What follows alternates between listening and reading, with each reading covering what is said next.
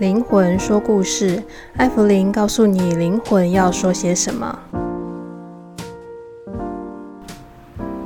嗨，大家好，我是艾芙琳。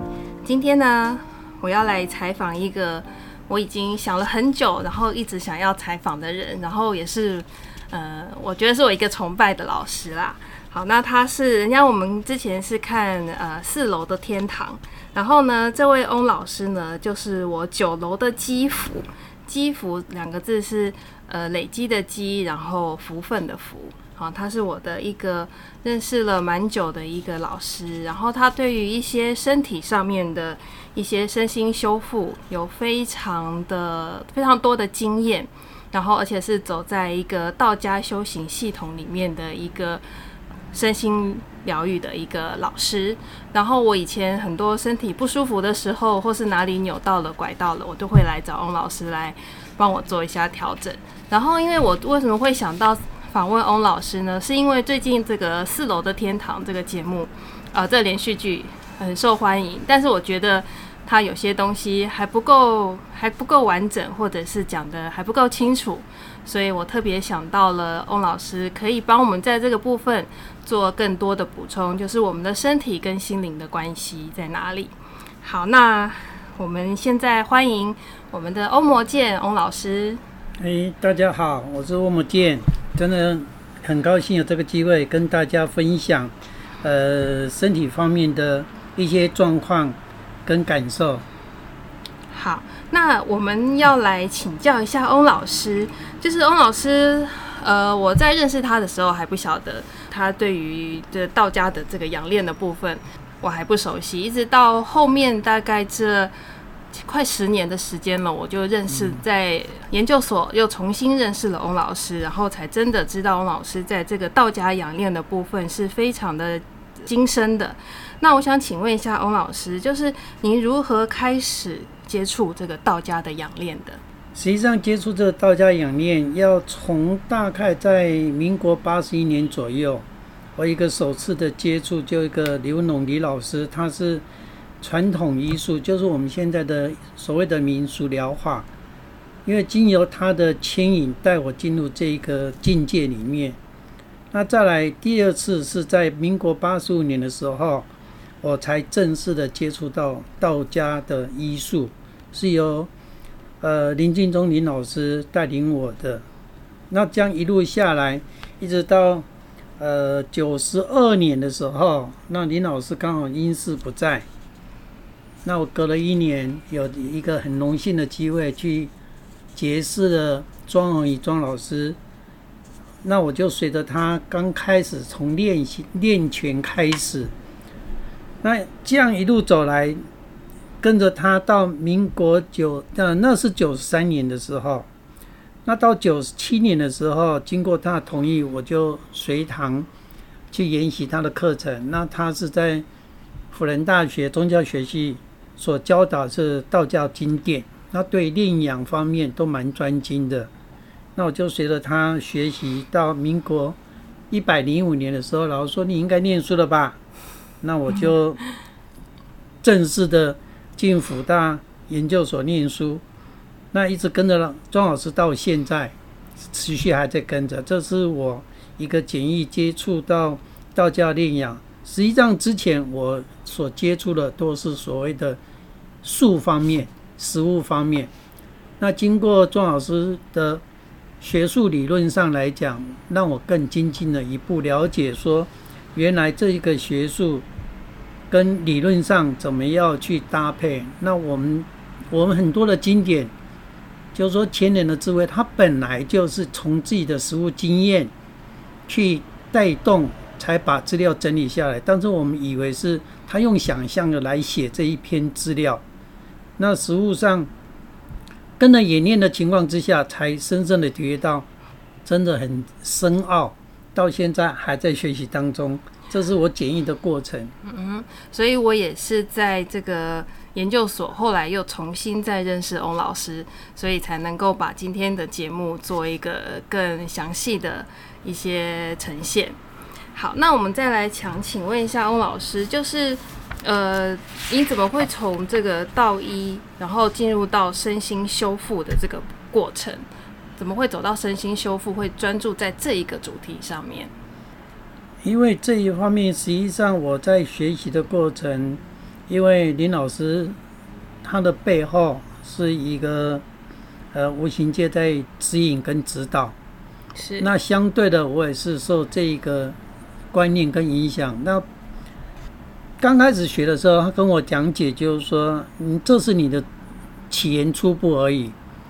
到最后，你要去了解对方的心境、心态，你慢慢接触，你就可以了解的。所以，王老师，你觉得在这个身心修复的时候，你觉得跟人的心境是有关系的吗？就是你的个案的心境会有相关、有联系的吗？哦，影响很大。嗯哼，因为从经典上，我也慢慢去得知，就是说，我们从出生开始，因为先有生理，再有心理，但是我们出生以后。以现在成年来讲，我们往往都是谈谈心理，嗯哼，因为身心灵，身为什么排第一个？就是说道家的修炼来讲，他一定先修自己身体，那才来修心，那才能达到一个境界，他要进入一个神仙的阶段。嗯哼，那我们常常忽略的这个生理的身体，嗯哼，呃的变化，我们都常常讲，你这个人怎么？想法怎么会这样？对，你怎么没有想到说他身体不舒服才有这种想法呢？这是一般我们所忽略掉的。对，所以在我的灵魂说故事里面，我也常常会讲身体跟心灵的之间的关系是没有办法分开的。好，那我们在那个四楼的天堂里面有常常看到，就是它里面会有一句话叫做“心里的伤，身体会记住”。我想请问一下翁老师，对于这句话的看法是什么？实际上，我们身体是有记忆体。你心里的伤，身体会记住你。这是我们往往在身体上会呈现一个问题。我举个例子来讲，当你不舒服的时候，你第一个想到是想几年前、某年前我曾经受伤，我那个伤一直存在。实际上，它就是一个记忆体。对，因为我曾经的经历来讲，就是说一个人不舒服，那我协助他以后，他的不舒服不见，他第一个反应。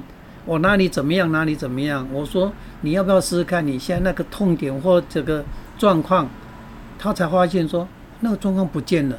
嗯哼，这个就是我们的记忆体去存的，好像存了你身体记忆体存在那个痛点，是你永远拔不开，你是你丢不掉。那没有人提醒你，你就存留在那边。嗯哼，所以我们很多身体的这个记忆是我们没有特别去注意到的，是我们忽略掉的。是在这个心理的伤，身体会记住这个部分啊。翁老师有没有什么有趣的个案可以跟我们分享一下？哦，这个问题就比较真的很有意思的。我用一个实际的个案跟大家分享。嗯、有一位妈妈经过人家介绍来找我，那说明长期处于不舒的状态，希望能够协助她的困惑。我经过咨询其状况跟身体不舒的状态之后，得知原来他是去美国帮忙女儿坐月子，嗯哼，结果是被女儿指责说照顾孙子的方法很不妥当，那加上他出门的语言又不通，嗯哼，跟种种不方便，于是他的身体的旧疾就开始被被唤醒了，所以是被女儿气的，被女儿气到痛，因为我们。我们常讲一句话，就是说闽南话讲哦，哦，做啊老官用嫌啊老暖，哦，对对对，哦，就是有这种情境，就是说我付出那么多，这个也不对，那不对，那我该怎么做呢？就相对的那个机体，它就一直一直呈现。所以应该算是一种压抑上的疼痛嘛？压抑造成身体的疼痛嘛？实际上也可以，因为那个压抑是它长久以来，只是在那个情境之下去点燃它，让它爆发。好像一个潘朵拉钥匙，你把它打开了以后，它自然而然就呈现这些问题。嗯哼，像我们的身体的疼痛，就翁老师的经验，是不是隐藏着什么东西？以你的感觉或你的经验来看，这是我这几年一直在思考一件问题跟发掘一个问题。我们常讲疼痛，疼痛，但是我们一般来讲是讲病痛，不会讲疼痛。对，我们一般口语都讲病痛，但是我们现在都用痛去找病，因为痛我们才发现有病。没有错。那我们为什么聊到这个？那个病是隐藏性的，嗯哼，就是说我们讲那个记忆体是存在隐藏的，但是你把它了了然了以后，它就会出现。嗯哼，那中医讲说，呃，治胃病，那个胃病不是没有，是隐藏性的病源。嗯哼，那我们的病源是隐藏性，它属于五脏六腑的。对，深层，那深层的五脏六腑受外力的碰撞挤压，它造成机能递减，那呈现表层的痛点。嗯哼，那我们都会讲，那那个痛，那个痛，实际上那个痛是深层记忆，身身体在告诉你，讯息在告诉你，你的问题在哪里。但是因为我忙，忙什么？忙家庭，忙什么？但是不会忙自己。都忙外面的事情，对对对对，忙到自己都痛都忘记了。大致上都是这样而引起的，就经验上来谈哦，真的是感受蛮多的。嗯哼，那那个我在节目里看到，他说每个人的身体都有一个结，汪老师你觉得呢？呃，实际上不是一个结，是很多结。嗯哼，从这个结，我们可以稍微来了解一下，这个结结在哪里？你我在妈妈肚子里面。如果妈妈的给我们的空间不足，你要不要空间狭窄，你就结一个结的。你还没有出生之前，幼小心灵就一个满腹的结，说 我怎么这么不舒服，我怎么那么不舒服？所以在婴儿就已经打结了？都已经打结了，因为经典上有这么一讲解，就是结节。嗯，你怎么去把这个结解开？实际上是我们的记忆体都是从婴儿。甚至于就是说还没有到婴儿之前，来到妈妈肚子里面，这个问题，这个结也是存在的。嗯哼，那一直一直跟，一直跟，一直跟，跟了以后出生了，哎，你有感觉了，但是你有感觉以后，又出现那个结节的问题，就很多的连影的结，顺也是结，不顺也是结。嗯哼，所造成这些种种的状况。其实我。听到欧老师这样讲，从我们的呃还在妈妈肚子里就变成一个结的这个问题，我真的在我自己在道家里面走了也将近二十年，我真的从来没有想过这个想法。哎，你突然这样讲，让我突然想到，哦，原来我们在肚子里面的那个能量就已经，也许是从纠结而产生的吧？也应该是这样，因为这个纠结，呃，妈妈已经很辛苦了。我碰到很多的孕妇，也面临这个问题。真的，她去检查，嗯，没有问题，但她身体就很不舒服。嗯哼，但是她的空间造成它的胎位位置不符合，但是我们检查出来是 OK 的，你也不能说谁是怎么样。对啊，也没有错啊。妈妈先一个结，心里就已经产生产生结出现，所以那个担心就是结了。它就是结。那相对的，我们讲说，哎，胎教，胎教。对。实际上，胎儿可以感受妈妈的心境跟心情。嗯哼，因为你妈妈在想什么，胎儿就是承受的。嗯哼，所以我们经常讲，为什么胎教你不能生气，你要愉快，你每天笑嘻嘻的。我相信你的小 baby 出生也是笑嘻嘻的。嗯哼，你每天皱着眉头，我想他出来也是很成熟，眉头做很多。一出来就是皱眉头的孩子。对，所以妈妈的。这个怀孕的妇女在这个怀孕的过程当中，心情愉悦是非常重要的。好，那那个既然这个欧老师谈到这个怀孕的这个事情，有没有可以给我们一些举一些案例？就是说小朋友出生之后，或者是在这个呃照顾上面，有没有一些可以注就我们妈妈可以注意的，或者我们可以更了解的事情？哦，这个讲起来真的很长，我就从呃怀孕怀孕的过程来谈。嗯哼，我们常谈到说，一个孕妇她会呃反胃，会水肿。那我个人认为是说，它的位置，就是说怀孕的位置，整个移位了，以至于它加重它的受力。嗯哼，那我们现在一个很好玩一件问题出现在哪里？你怀孕的时候，你穿的鞋子也是那么尖头。嗯哼。你没有怀孕也穿那么尖头，那相对的，你在成长过程，那个血流量、循环流量不顺畅，小腿会胀。嗯哼。那小腿是第二个心脏，它就开始回流了。嗯哼哼哼。我只有碰到一位妈妈，就是说我在讲解身体的过程，她有从头到尾听到尾，只有她一个人穿的帆布鞋，不然其他的我一定请她换鞋子。为什么？你鞋子不换，她脚就胀。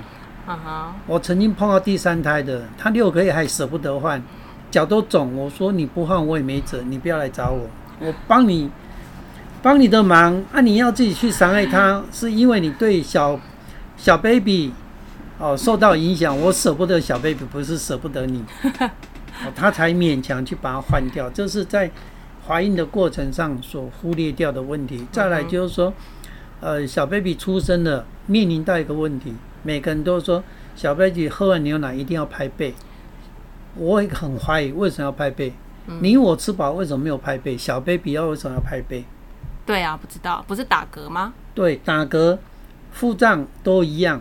嗯，那我去保姆协会跟这些将近十五年的老保姆在聊的时候，在跟他们讲解的时候，我问他为什么，他跟我讲一大堆的缘由。嗯，我说我听不下去，他都出生了，哪有什么？呃，成长还没有成熟，什么什么理由一大堆。嗯，我用一个很简单的方式，就请他拿个水杯正面坐着喝，咽下去他顺口。对，我请他转身喝，他不顺口，他恍然大悟的。转身是我们的身体转过去，身体扭转，对上半身扭转的喝水。对对对，那我们喂小 baby 喝牛奶、喂母奶就是这个角度。所以我们是抱着。斜掉了哦，把上半身斜掉了，那让他的食道、咽喉、胸腔去扭曲的，他已经他已经溢奶嘛。哦，是因为食道不顺，所以溢奶。胃去挤压。嗯嗯嗯。那我也呃有新手妈妈来，我就会跟他们讲解怎么去抱小孩，嗯怎么去拍，我会建议从肩椎拍一拍，从背顺一顺。嗯。他说摸一下也许就好。对，他说我根本也没有帮他拍背，我小孩也没有腹胀，也没有溢奶的现象，反而比较顺畅。嗯哼，这值得我们去审视这一个问题，并不是说以前老一辈的讲法不对，而是说以现代学来讲，在什么情况之下对我们比较有方便，我们值得去思考这些问题。嗯哼，好，谢谢这个翁老师对于这个。母亲的怀孕，母亲的照顾以及这个小朋友的喂奶方式的照顾的一个分享。好，那再来还有一个就是，我觉得这句话我也觉得在四楼天堂让我觉得有一点蛮有感觉的，就是他说人必然有病，人因病而完整。我觉得这听起来其实蛮心酸的。嗯，我觉得人本来就应该完整，但是却是因为病而觉得自己完整。呃，我觉得他会是，所以我我我认同这句话。那我想请问一下，就是翁老师，你觉得这句话你的感觉是什么？或者是说，从你的案例个案当中，可以做什么样的诠释？因为我我个人觉得说，人生存的要素有三个要素，第一个要素是身，是第二个是心，第三个是灵。嗯，那三者之中有一项你有损伤的，或损败的、损坏了。你相对的，你就自然病就随之而来。为什么这么讲呢？你三身心灵三者俱全的话，那人就自然完整。我用下面一个比较简易的，让跟大家一个分享。嗯，身体的身，它是一个有形体。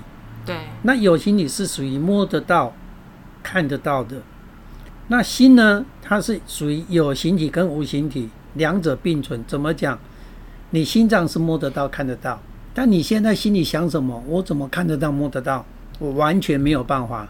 对呀。所以我们就讲，啊，心里想什么，我怎么知道你心里想什么？你不表达出来，我怎么知道？那是心，它是属于有形体跟无形体。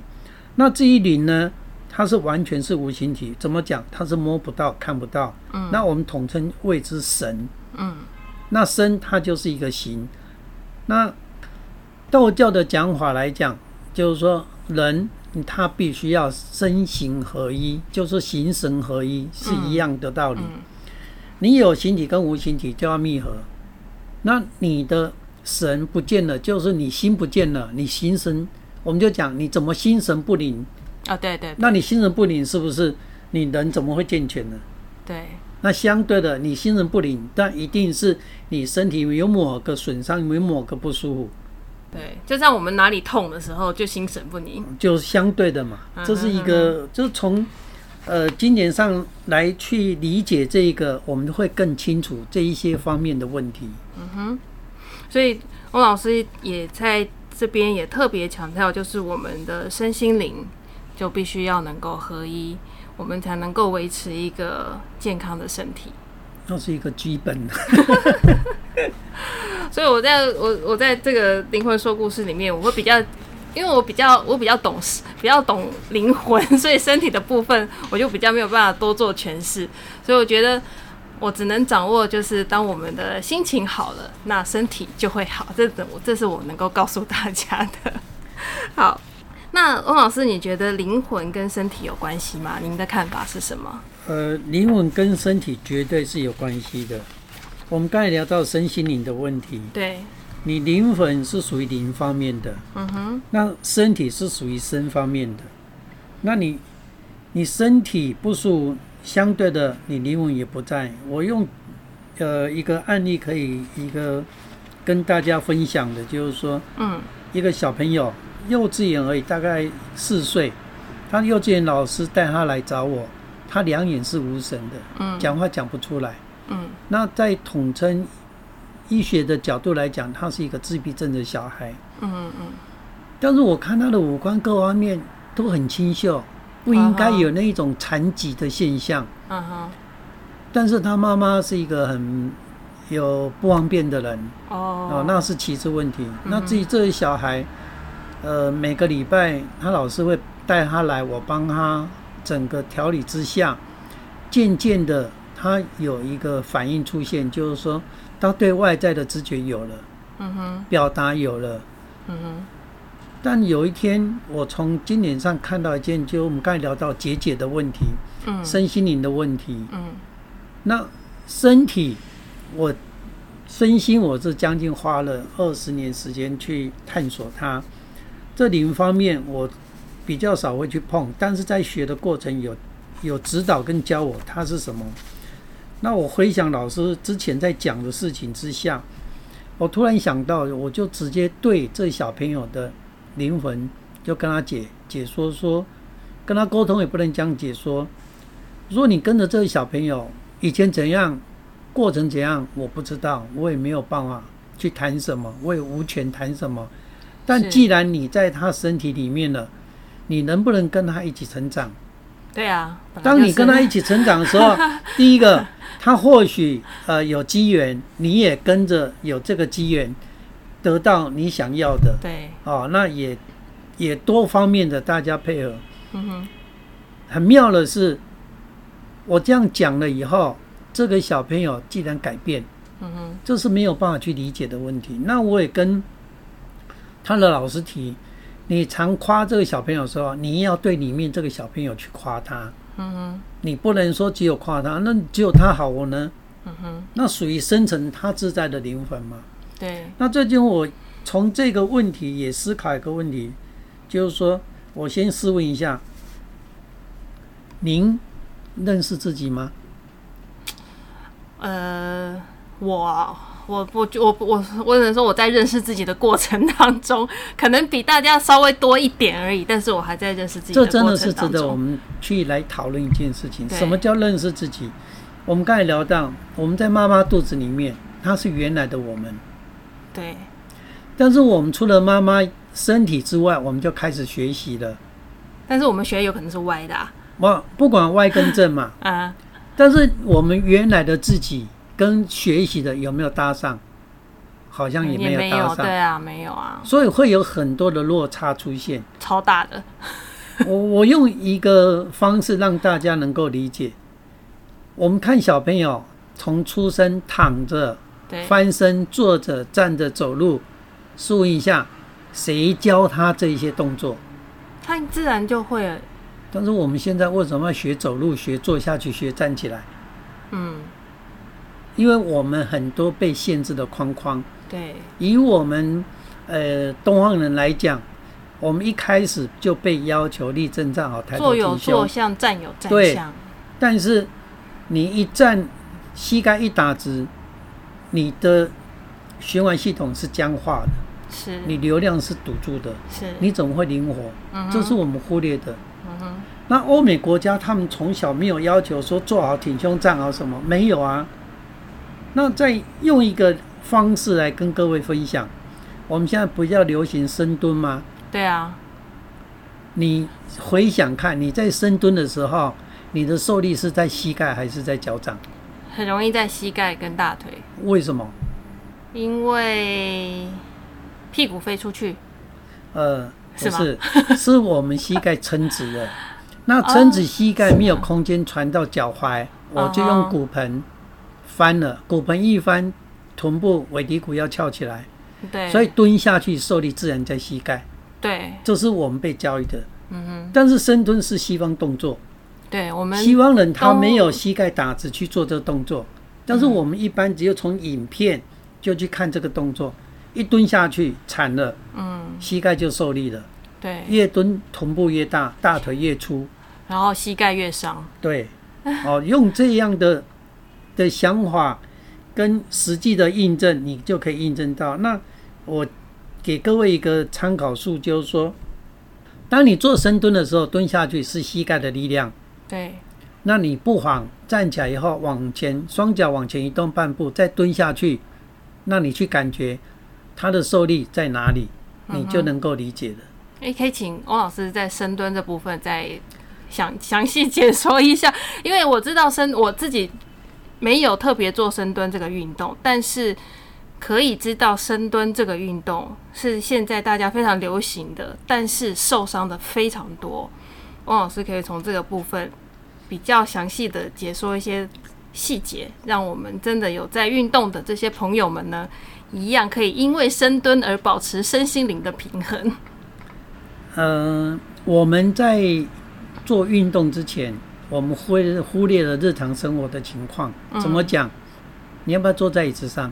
要啊，你坐下去就是属于深蹲的一种动作哦，都没有想过哎。对，那你站起来，它也是一个深蹲移动上来，只是你同步坐在椅面上。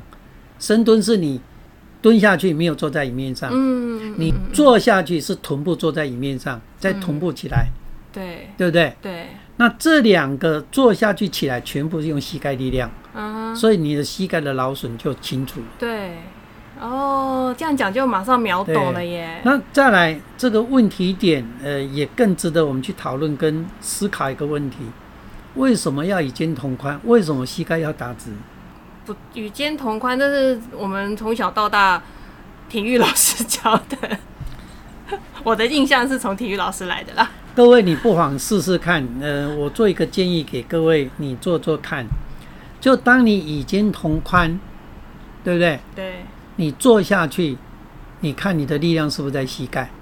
好像是哎。我们有时候其实坐下来，对，舒服的时候脚没有那么宽的。对。那、啊、你站起来也一样，都是已经同宽，甚至超过，站不起来，站不起来。嗯。你不妨试试看，你站的时候，你的两脚脚跟大概一个拳头宽。嗯。你跟他坐下去，跟站起来。你绝对很舒服。嗯哼，是。那因为为什么一个拳头宽呢？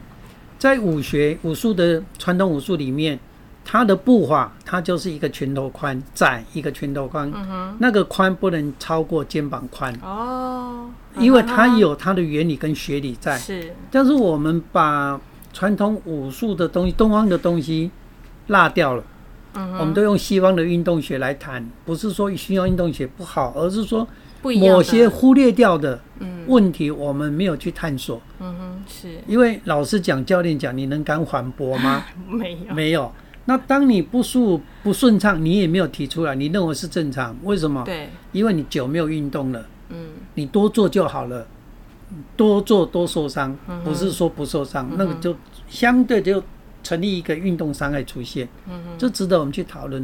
嗯哼哼，哦，就是所以说你在做深蹲的时候，你如果所有的运动膝盖一打直，你的受损几率会比较偏高，因为你在急速运动的情况之下，你不可能有机会把膝盖撑直的。对，没有机会。有，你的机会就是受伤，就是说运动伤害啊。对对对。那相对你是一个。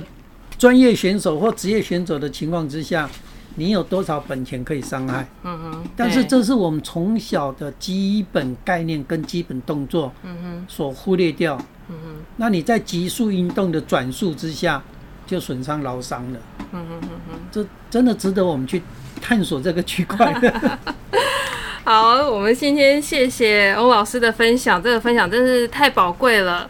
我想说，各位那个有在收听的朋友呢，真的是可以把翁老师给我们分享的内容，可以多做一些思考，或者是回去自己的椅子多坐一下，然后用自己的脚步的宽度来了解一下自己身体跟我们。呃，坐下跟站起来这个姿势之间的差异。好，那我们今天谢谢翁老师，然后我们之后还有更多的内容还有分享，我们会再请翁老师跟我们做说明。谢谢大家。好，谢谢大家。